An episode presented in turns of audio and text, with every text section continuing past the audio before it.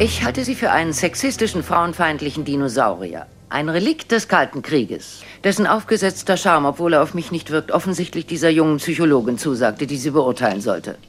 Ja, James Bond ist sexistisch und veraltet. Das sagt hier in diesem Ton Judy Dench schon 1995 im Film Goldeneye. Das sagt jetzt aber auch das Unternehmen Ian Fleming Publications, das die Rechte an den Büchern hat und Konsequenzen zieht. Zum 70. Jubiläum sollen Begriffe ausgetauscht werden, die als verletzend empfunden werden. Ja, und damit wären wir auch schon mitten im Thema dieser Folge. Wie verletzend darf Sprache sein? Darf Literatur heutzutage noch sein? Und wo ziehen wir die Grenzen bei neuen Texten? Und was ist an Änderungen erlaubt bei Neuauflagen von Klassikern? Was bleibt ihnen also? Stichwort zeitgemäß oder Zensur? Das sind einige Fragen, die wir in dieser Folge Was geht, was bleibt, dem SWR2 Kulturpodcast für Zeitgeistdebatten und Kultur auf den Grund gehen wollen. Mein Name ist Christian Batzlen. Und mein Name ist Pia Masurczak und für diese Folge haben wir nicht nur mit dem ehemaligen Feuilleton-Chef der Zeit gesprochen, mit Jens Jessen, sondern wir haben auch einen Gast hier am Tisch. Genau, der hauptberuflich Bücher mit Blick auf Stereotype lektoriert, sie auf Vorurteile prüft, auf verletzende Formulierungen abklopft und schaut, dass eben spezielle Inhalte und auch die Wortwahlen passen. Denn er ist ein sogenannter Sensitivity Reader. Ashken Hayat Dogan, herzlich willkommen bei uns im Studio.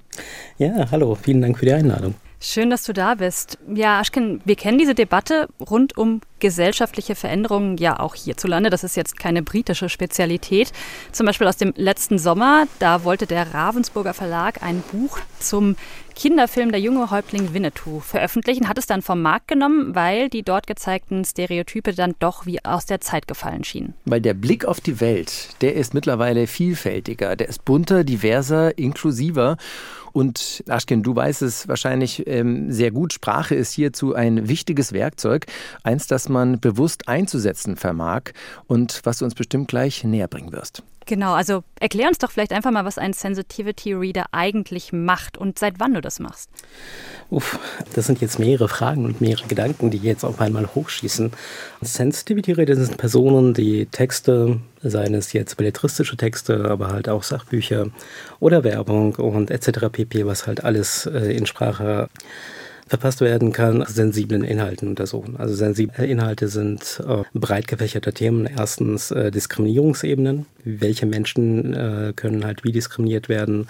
Da gehen wir auf die basalen Diskriminierungskategorien ein, die in dem sogenannten äh, Diversitätszwiebel zu sehen ist. So Altersdiskriminierung, Diskriminierung wegen sexueller Orientierung, Diskriminierung wegen ethnischer Zugehörigkeit etc. Gleichzeitig aber halt auch andere Sachen wie, wird eine psychische Erkrankung richtig dargestellt, wird eine traumatische Erlebnisse dargestellt, wenn ich ähm, Überlebender einer sexualisierten Gewalttat bin, wie werde ich zum Beispiel halt dargestellt, genauso halt auch bei bestimmten Krankheiten, ich kann im vierten Stadium, wenn ich Krebs habe zum Beispiel, nicht äh, nackt joggen gehen. Ähm, wenn das da beschrieben wird oder dargestellt wird, ist das dann wirklich realitätsnah. Bei Sensitivity Reading geht es auf unterschiedlichen Ebenen halt darum, solche Sachen abzuklopfen. Ich selber mache das jetzt seit sechs Jahren. Also klar, nochmal ganz kurz zu korrigieren. Hauptberuflich bin ich Diversity and Empowerment Trainer. Also ich mache das seit 14 Jahren. Und Sensitivity Reading kam dazu, weil ich als Redakteur, Lektor und Autor äh, in vielen Verlagen gearbeitet habe und diskriminierungssensible Sprache halt sehr wichtig für mich sind. In den USA ist Sensitivity Reading schon länger ein Thema. In, Im deutschsprachigen Raum hingegen gibt es diesen Beruf noch gar nicht ähm, so lange. Wie ist denn ähm, das Berufsbild in Deutschland aufgestellt und wie läuft das? Ähm, kommt dann der Verlag auf euch zu? Äh, ja, also Sensitivity Reading ist ähm, genauso wie Übersetzer kein geschützter ähm, Berufsbezeichnung. Äh, jede Person kann sich als Sensitivity Readerin bezeichnen. Was Sensitivity Readerinnen ausmacht, ist, dass die Personen selber von ihrem Schwerpunkt selbst betroffen sind. Ich als schwuler muslimischer Mann mache Sensitivity Reading, wenn es halt zum Beispiel um homosexuelle Darstellung geht oder wenn es um Islamfeindlichkeit geht, aber ich würde jetzt kein Sensitivity Reading machen zu postnatale Depression. Ähm, gleichzeitig äh, in Deutschland gibt es mittlerweile eine Webseite, die äh, explizit äh, sich auf Sensitivity Reading bezieht und auch viele Sensitivity ReaderInnen als Pool darstellt. Das ist sensitivityreading.de und wurde, wenn es mich nicht täuscht, so vor sechs oder sieben Jahren von Victoria Linnea und Elif Meroli in die Welt gerufen. Und meistens suchen die Verlage äh, dann halt darüber die Sensitivity-ReaderInnen aus. Es sind nicht immer die Verlage, Äh, es ist meistens, wenn es darum geht, bestimmte Themen, die problematisch sind, wenn Autorinnen selber darüber entscheiden können, kommen sie selber auf uns zu und sagen, hey, ich habe da diese Idee oder ich habe dieses Manuskript, könnt ihr euch das mal angucken? Oder bei Verlagen ist es dann halt so, dass die äh, Lektorin gesagt hat, wir brauchen für dieses Thema jemanden. Als Sensitivity Reader spürst du also Stellen im Text auf, die womöglich, also die einerseits faktisch falsch sein können, das hast du am Beispiel der Krebserkrankung zum Beispiel gerade erklärt, aber die eben auch verletzend sein können. Was heißt denn verletzend oder Verletzung im Kontext von Literatur? Was, was ist da okay, was ist nicht mehr okay? Da kommen wir auch in die Ebene von, was ist Zensur und äh, was ist nicht Zensur.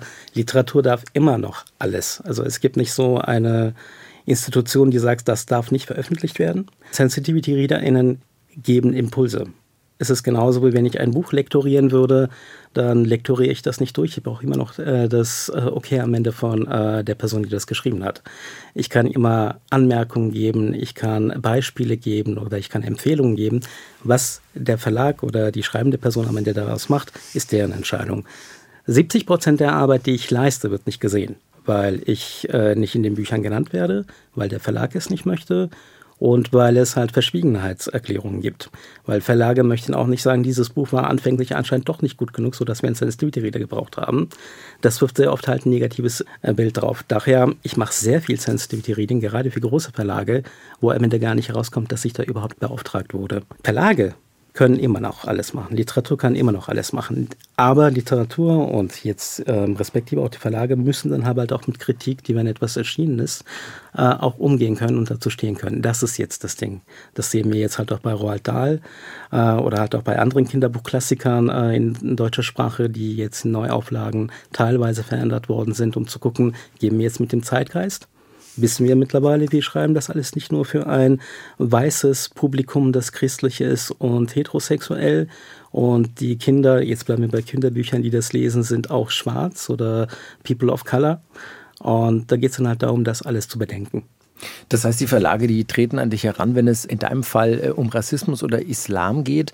Vielleicht mal aus der Praxis ein Beispiel. Was sind so dann die häufigsten Probleme oder Herausforderungen, denen du dann in so einem Text begegnest? Äh, Im Punkt der Rassismus sind es immer Selbst- und Fremdbezeichnungen. Also wir haben, ähm, am Anfang war ja, gab es hier zum Beispiel das Auto mit James Bond. Ich muss dann Ali Karim Bay denken. Einen dieser ganz früheren Bösewichte. Niemand heißt Ali Karim Bay in der Türkei. Bay ist falsch. Aber das hat sich jetzt so durchgesetzt, weil niemand äh, da gesagt hat, hey, äh, die türkische Namensgebung ist eine andere. Dass, ähm, wenn ich mir jetzt zum Beispiel auch neue Gesellschaftsspieler ansehe oder Computerspiele, wenn da jetzt Menschen eine Fremdsprache sprechen, ist das alles akkurat. Also das Arabische in Assassin's Creed ist echtes Arabisch. Das Türkische in einem anderen Spiel ist wirklich das Türkisch, weil Menschen darauf dann halt irgendeinen Blick haben und gleichzeitig ist, äh, wo benutze ich Orientalisch? Wenn Leute von orientalischen Essen äh, sprechen, sage ich, gibt es ein okzidentalisches Essen? Ähm, faktische Sachen, äh, ich Nein, ihr könnt in Ägypten nicht in eine Moschee mit den Springerstiefeln reingehen und da beten. Das wird halt niemand erlauben. Und bei Queerfeindlichkeit, wenn ich dann halt eine Figur habe, die schwul ist und nur äh, sich für Musicals und Einkaufen interessiert und sonst gar keine andere Persönlichkeit hat, weil ich denke, gut, dann sollte dieses Buch vielleicht nicht als queerfreundliches Buch vermarktet werden, wenn es das halt alles ist, was die schwule, schwule Figur da halt irgendwie mit sich bringt.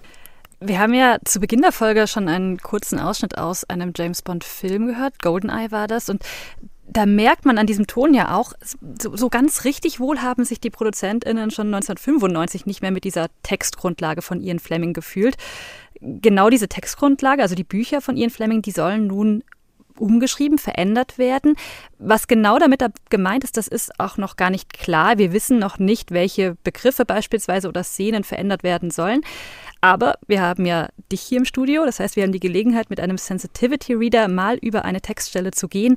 Und die hat uns unsere Kollegin Christine eingesprochen. Was ihr jetzt gleich hört, ist aus dem 1959 erschienenen und 2013 neu übersetzten Bond-Roman Goldfinger. Verschließ die Tür, Pussy, sagte Bond heiser.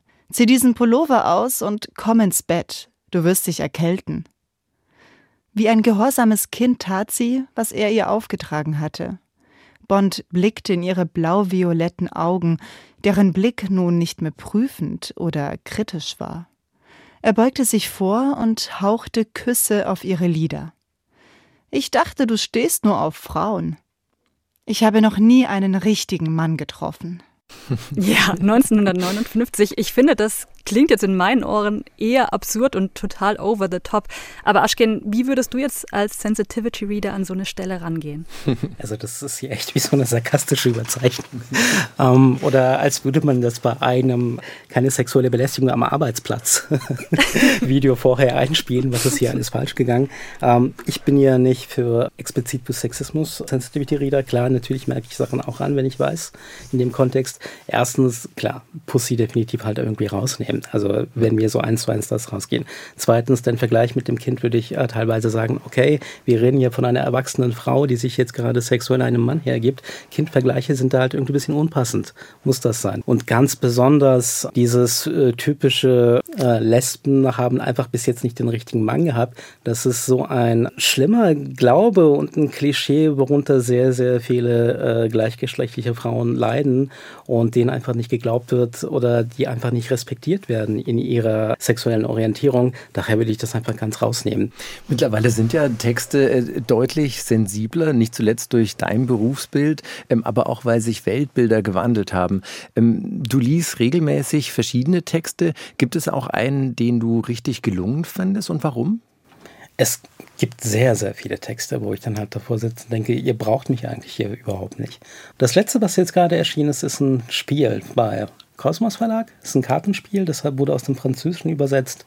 Und es ist so ein Karawanenreisespiel spielt im 12. Jahrhundert und es geht um äh, Musliminnen, die von Samarkand bis äh, nach damaligen arabischen Ländern und so weiter halt reisen. Und da ging es dann darum, hier haben wir die Übersetzung. Im französischen Original wurde das halt irgendwie auch kritisch beleuchtet, aber vielleicht haben wir ein paar Fehler gemacht. Gucken Sie sich das bitte mal an. Und das war wundervoll. Also das war sehr, sehr gut. Die äh, Glaubenssätze wurden richtig dargestellt und die ganzen Bezeichnungen waren gut. Da ich habe, glaube ich, nur zwei Sachen angemerkt, wo ich meinte, genau, so nehmen Sie exotisch raus und hier nehmen wir bitte auch mal orientalisch weg. Das war's. Das ist selten. Oder generell von KollegInnen, die selber Sensitivity-ReaderInnen sind und auch noch schreiben. Es passiert ja halt sehr oft, die die meisten Sensitivity-ReaderInnen sind ja irgendwie im, Literaturbetrieb tätig.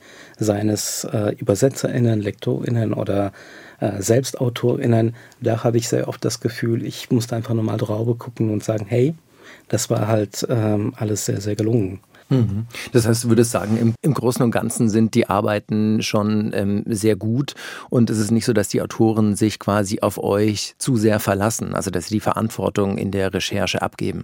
Jein, also es hängt davon ab. 80 Prozent meiner Arbeit ist erklären. Da ist ein Wort neben mir, das äh, Wort Flüchtling. Und ich denke, warum sollte das jetzt nicht verwendet werden? Dann sage ich, okay, in der Konvention steht zwar so und so, aber das ist kein juristischer Text. Dann nehmen wir lieber Personen mit Fluchterfahrung oder Geflüchtete, weil wir reden ja auch nicht von Deutschling, Menschling oder Bürgerling.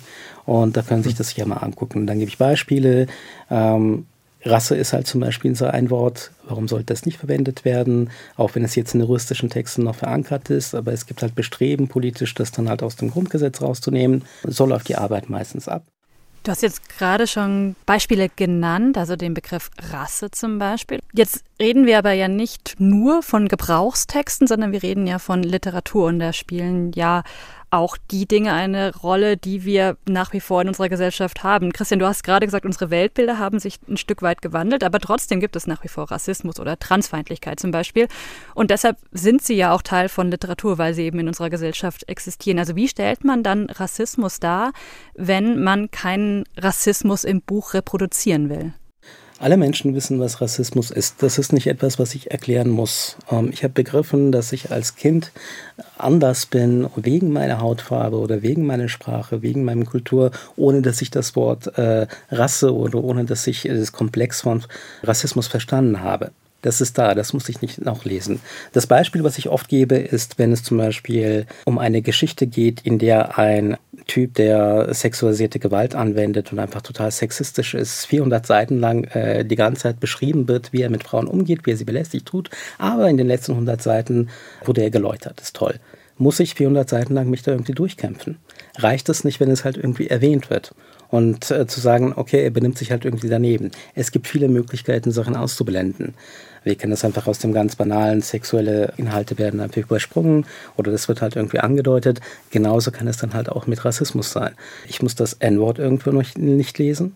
Ich kann das nicht mal erwähnen. Es gibt genug Bücher, sei es von Patricia Eckermann oder von James äh, Sullivan, die Belletristik schreiben, die Rassismus in ihren Büchern thematisieren. Das sind schwarze Autorinnen, aber das Wort nicht verwenden. Die Möglichkeit ist da. Aber kann es dann nicht auch sein, dass am Ende bestimmte Themen oder eben Perspektiven ausgeschlossen werden, weil sie quasi als zu kontrovers oder als schwierig angesehen werden? Nee, so sehe ich das nicht. Wie zu Beginn gesagt, Literatur darf noch alles. Ich kann immer noch ein Buch schreiben, in dem ich die übelste, schlimmste Personen äh, über rassistisch darstelle und tue. Das ist alles legitim. Es geht darum zu gucken, an wen äh, ist das adressiert? Habe ich da, jetzt kommen wir zu einem anderen Punkt, Content Notes, also sogenannte Inhaltshinweise oder Triggerwarnungen drin und habe ich das dann in seinem Kontext dann halt irgendwie verortet? Wenn ich etwas veröffentliche, was Rassismus in sich drin hat oder bei James Bond Sexismus ohne dass es dann halt thematisiert wird und eine Position drin ist, dann habe ich halt einen Fehler gemacht.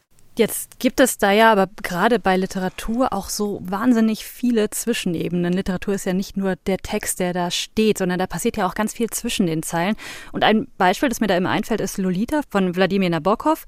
Das ist ja auch so ein Dauerbrenner. Der Roman ist 1955 erschienen und schildert die Perspektive der Hauptfigur. Das ist ein mittelalter Mann, Humbert Humbert, und seine, jetzt in ganz großen Anführungszeichen, Beziehung zur minderjährigen Lolita. Und da ist der Trick ja von diesem Buch eben, dass es keine anderen Perspektiven gibt und dass man sich als Leserin auf diese Gedankenwelt einlassen muss und trotzdem gleichzeitig versteht, dass er Lolita missbraucht.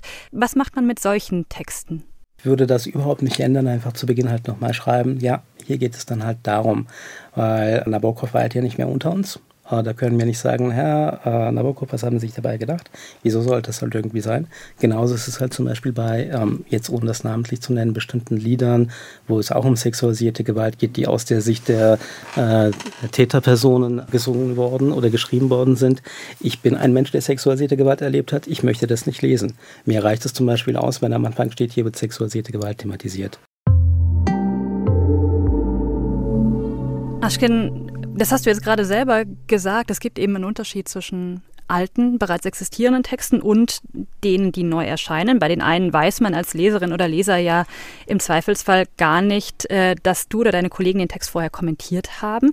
Und dieser große Streit, diese Debatte, die entzündet sich ja vor allem daran, dass bereits veröffentlichte Texte geändert werden. Und auch das Stichwort fiel schon. Roald Dahl, der britische Autor, der, dessen Kinderbücher neu aufgelegt werden sollen. Darin sollen die Figuren jetzt nicht mehr fett sein, sondern kräftig. Das ist zum Beispiel eine der Änderungen, die bekannt wurde da flammt sofort wieder der Begriff der Cancel Culture auf und der Vorwurf der Zensur stand für manche im Raum. Und Christian, du weißt, wie zum Beispiel der Pan America darauf reagiert hat. Ja, genau. Die Texte, die seien ja verstümmelt, seien guillotiert worden, hieß es.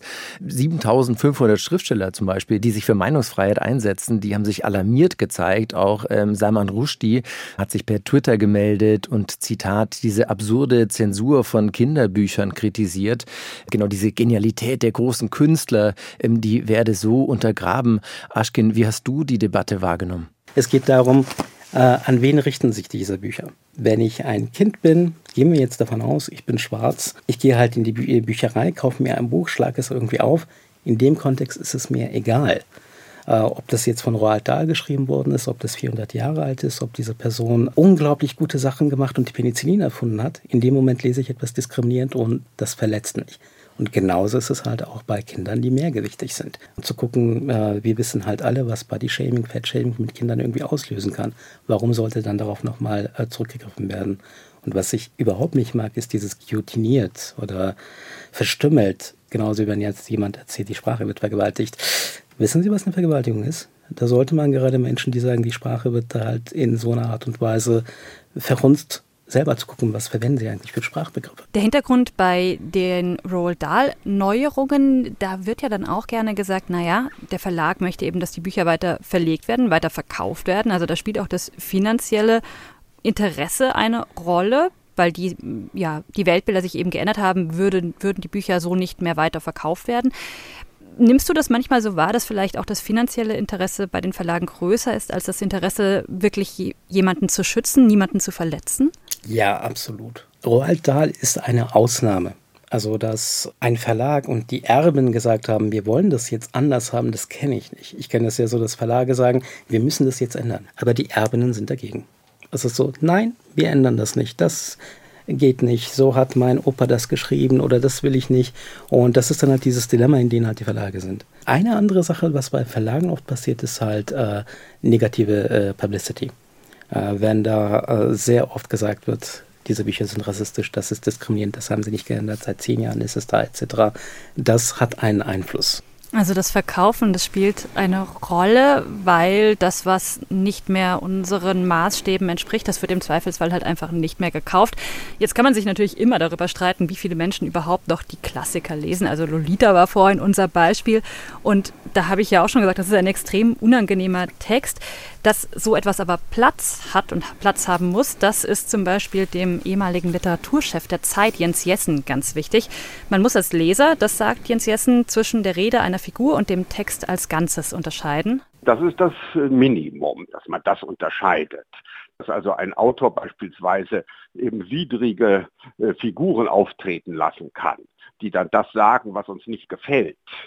Natürlich dürfen scheußliche Gestalten auftauchen und äh, haben das auch immer in Romanen oder Theaterstücken getan. Sonst landet man am Ende, also das wird nicht geschehen, aber wenn man es zu Ende denkt, landet man so, sozusagen in einer strengen Kirchenzensur des 17. Jahrhunderts oder, oder, oder in den sozialistischen Staatenwelten, wo sozusagen das Widrige und Störende und Hässliche gar nicht in Erscheinung treten durfte.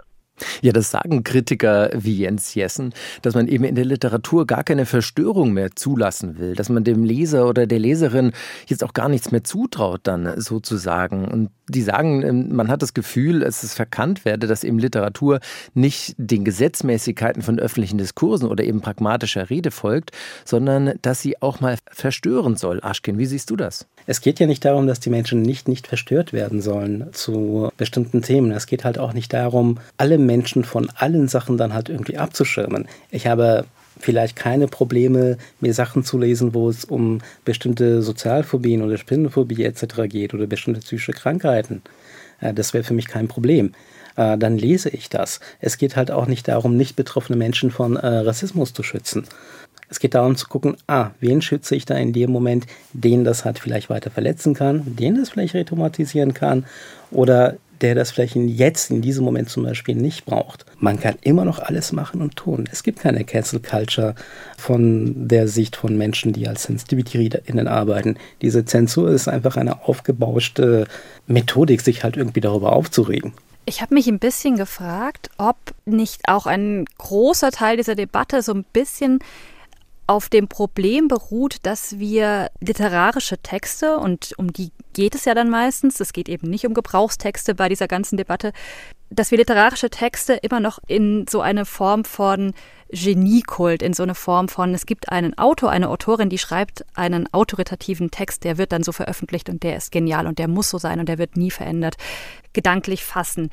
Der Text entsteht ja aber eben nicht einfach nur durch einen Autor, sondern immer auch durch die Eingriffe mehrerer Personen. Und äh, Jens Jessen sagt zum Beispiel klar, ein klassisches Lektorat, das kümmert sich eher um Stil, das kümmert sich eher um sprachliche Unschärfen oder falsche Metaphern oder Wiederholungen, aber dass ein Text an sich einfach entsteht und keine anderen Personen darauf Einfluss nehmen, das ist, entspricht ja einfach nicht der Realität des Schreibens. Aschken, wie ist das denn bei dir? Also mit, an welchem Punkt sagst du, jetzt ist der Text der Text und das lasse ich unangetastet sozusagen. Das ist eigentlich immer der Fall. Ich bin ein Dienstleister. Also ich habe hm, überhaupt keine Möglichkeiten, in den Text einzugreifen. Alles, was ich mache, sind Vorschläge. Text Text lassen. Es hat wirklich, glaube ich, wieder was damit zu tun, oh, wer sind die Rezipientinnen. Äh, bei Belletristik, wenn es um Jugendbücher und Kinderbücher geht. Es gibt Editionswissenschaften. Wer äh, Faust noch im Original lesen möchte, wir nehmen jetzt im Deutschunterricht fast auch nicht so durch, wie Goethe es seinerzeit geschrieben hat. Oder wer Roald Dahl so lesen möchte, wie es im Original war. Oder Ottfried Preußler, was ja auch geändert worden ist. Oder wenn wir jetzt äh, in Horrorebene nachgehen, Lovecraft, der auch ein bekennender Antisemit war. Wenn ich die Texte wirklich so lesen will, wie es geschrieben hat, dann schaue ich mir halt äh, frühere Versionen an. Die sind ja nicht verschwunden. Wo hört die Grenze auf? Ich glaube, es gibt keine Grenze. Die Grenze ist da, wo die Autorinnen festlegen, dass sie sie dann halt selber für sich in Anspruch nehmen. Dann würde ich nochmal gern zurück auf Jens Jessen kommen. Ähm, die beiden Positionen vielleicht liegen ja auch gar nicht so weit auseinander, ähm, weil er wendet sich ja auch nicht grundsätzlich ähm, gegen das Sensitivity Reading, sondern will vor allem die bereits existierenden Texte. Und das ist ja das, wo ja auch diese emotionale Debatte geführt wird, äh, eben in diesen älteren Fassungen erhalten, wie er uns ja gesagt hat.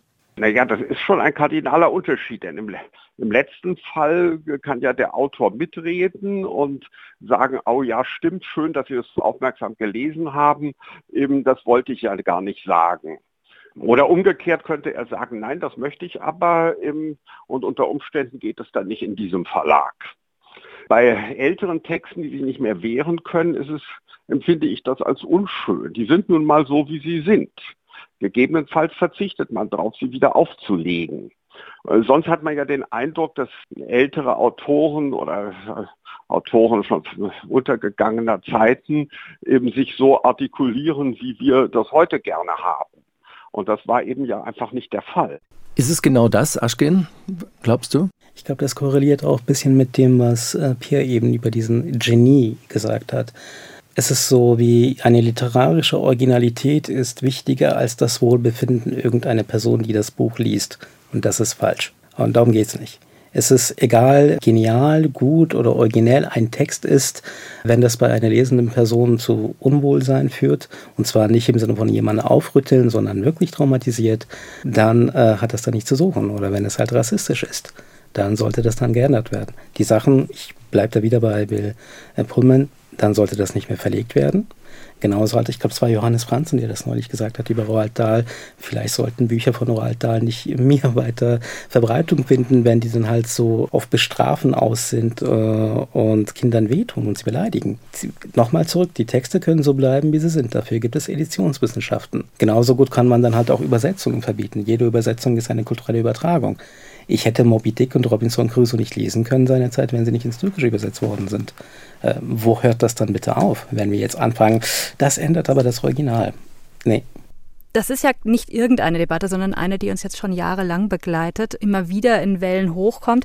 Was glaubst du, warum wird diese Debatte um Veränderungen in der Literatur so emotional geführt? Ah, die wird emotional aufgebauscht. Wenn ich jetzt daran denke, was letztes Jahr mit Winnetou war und da glaube ich sogar Sigmar Gabriel irgendwie angefangen hat zu sagen, mhm. oh ja, das ist toll oder mein Kindheit etc. Du bist halt kein amerikanischer Ureinwohner. Und äh, wenn ich jetzt dann durch wilde äh, mein, äh, Kurdistan denke, äh, ja, das ist auch, äh, das möchte ich nicht lesen. Und das sind Punkte, die ändern, die betreffen mich. Es gibt halt immer darum, aus der eigenen Position Sachen sich anzugucken. Wenn ich davon nicht betroffen bin, kann ich das auch nicht nachvollziehen. Im letzten Seminar, das ich hatte, wo es um Sensitivity Reading geht, auch um Kinderbücher, haben die Teilnehmenden äh, auch gesagt, ja, aber ich kann ja mit meinen Töchtern darüber reden. Ich meine, da sind ihre Töchter weiß. Oh ja, hm. denke, es geht nicht darum was wir als nicht betroffene Personen da rein interpretieren und was für uns unproblematisch ist, sondern von den Personen, die dann halt davon betroffen sind. Und wie nochmal diese Klassiker gerade haben sehr, sehr vielen emotionalen und toxisch-nostalgischen Wert. Weil das ist meine Kindheit. Das hat mir meine Oma vorgelesen zu Weihnachten, als wir da am Kamin saßen und ich selbst gebackene äh, Kekse gegessen habe. Das war so urig, das will ich mit meinem Kind teilen. Es ist wahrscheinlich eine Debatte, die wir noch länger führen werden, Pia. Thema Cancel Culture wird uns wahrscheinlich auch noch ähm, in den nächsten Jahren verfolgen. Auf jeden Fall. Aber jetzt schon mal vielen Dank, Aschken, dass du mit uns diskutiert hast. Ja, vielen, vielen Dank für die Einladung. Das war echt schön. Danke auch euch fürs Zuhören und Mitdenken. Das war Was geht, was bleibt, der Kulturpodcast von SWR2 mit Pia Masurczak und mit Christian Batzlen. Fragen, Anregungen und Kritik oder auch Ideen, wie wir eurer Meinung nach mit Text und Sprache umgehen sollen, die könnt ihr uns mailen an kulturpodcast.swr.de und natürlich auch Themenideen. Und wir haben noch einen Hörtipp zum Abschluss. Wir haben bei SWR2 noch einen neuen Podcast am Start mit den Hosts Nicole Diekmann und Steven Anpalagan. Gegen jede Überzeugung heißt der und die beiden versuchen sich da an den Grenzen ihrer eigenen politischen Haltung, also argumentieren genau das Gegenteil dessen, was sie eigentlich selbst denken. In der letzten Folge, da ging es zum Beispiel Beispiel um das Cannabisverbot bei uns legalisieren, ja oder nein? Hört gern rein und bildet euch eure eigene Meinung. Wir sind in zwei Wochen wieder da. Schönes Wochenende.